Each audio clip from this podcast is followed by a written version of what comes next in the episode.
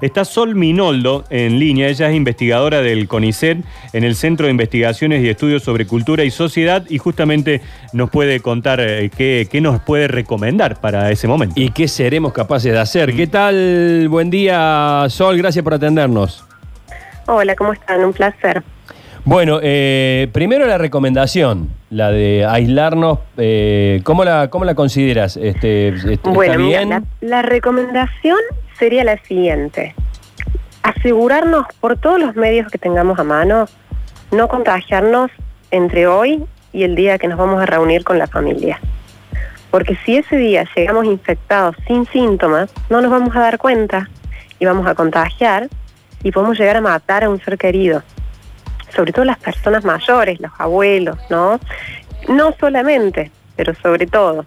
Entonces, como hay, gente que tiene que salir a trabajar, esas personas, eh, la idea sería que extremen sus cuidados.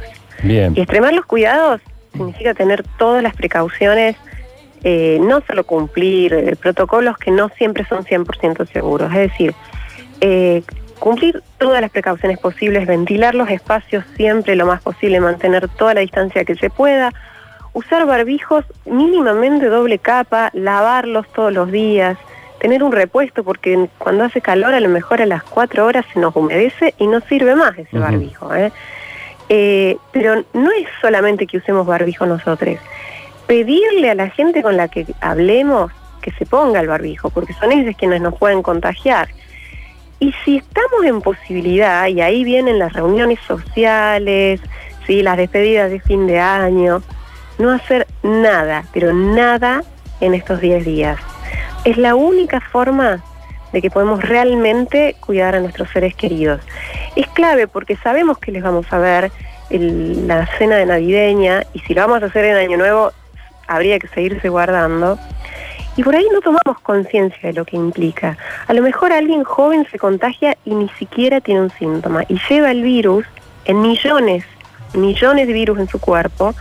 Y en una cena es muy fácil contagiarse, porque mientras estamos comiendo nos sacamos el barbijo, hablamos, conversamos, por más que estemos en el patio, estamos conversando sobre la comida, gritamos, nos reímos, y es muy, muy fácil que alguien se contagie.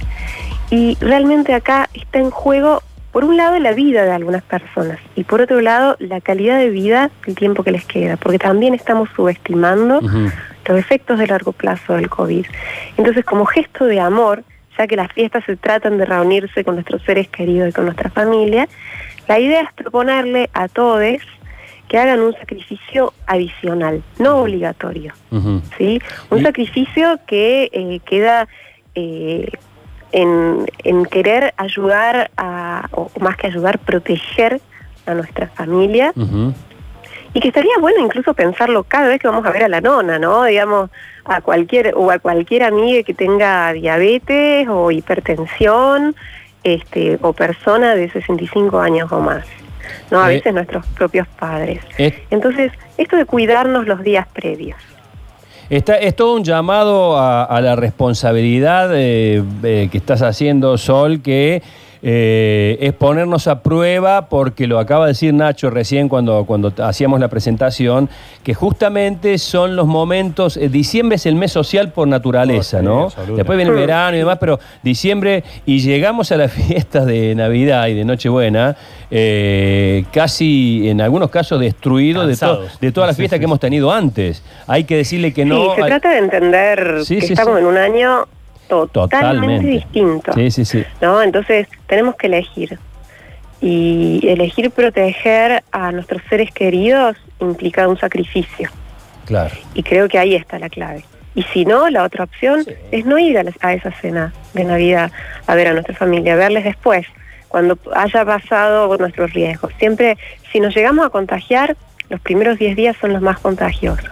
Entonces, si estamos exponiéndonos hasta el 30 de diciembre, que lo desrecomiendo completamente, cualquier tipo de exposición siempre, pero bueno, ocurre, y si nos estamos exponiendo hasta el 30 de diciembre, entonces hacer una cena de Navidad y Año Nuevo con nuestros padres y, y abuelos el 10 o 15 de enero, no sé, buscarle la vuelta, pero no exponernos a después lamentarnos de que se nos mueran. Y esa O de noche, que queden con problemas respiratorios de por vida o cardíacos, ¿no? esa noche digo en especial mesa afuera, como tanto se habla. ¿no? Digo, tendría que ser un- algo para todos, ¿no? De hacerlo en, en espacios al aire libre. Si hablamos de reducción de riesgos, exacto. Lo primero es que la mesa tiene que estar afuera y lo segundo sería que lo ideal es que se pueda mantener eh, una cierta distancia con la mesa, o sea, que nos acerquemos a comer, pero que no estemos ahí hablando arriba de la comida. Eh, que sean comidas que podamos comer con la mano, que no tengamos que estar sentados con cuchillo y tenedor.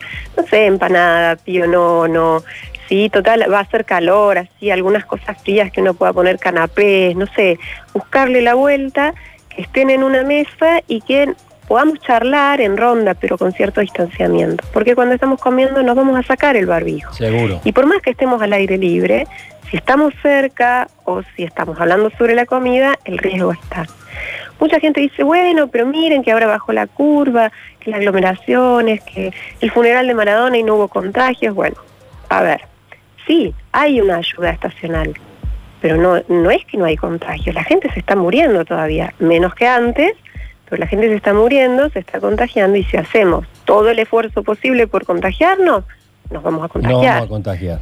Totalmente de acuerdo. Sol, gracias por este contacto. ¿eh? Que tengas buen día. Igualmente, hasta luego.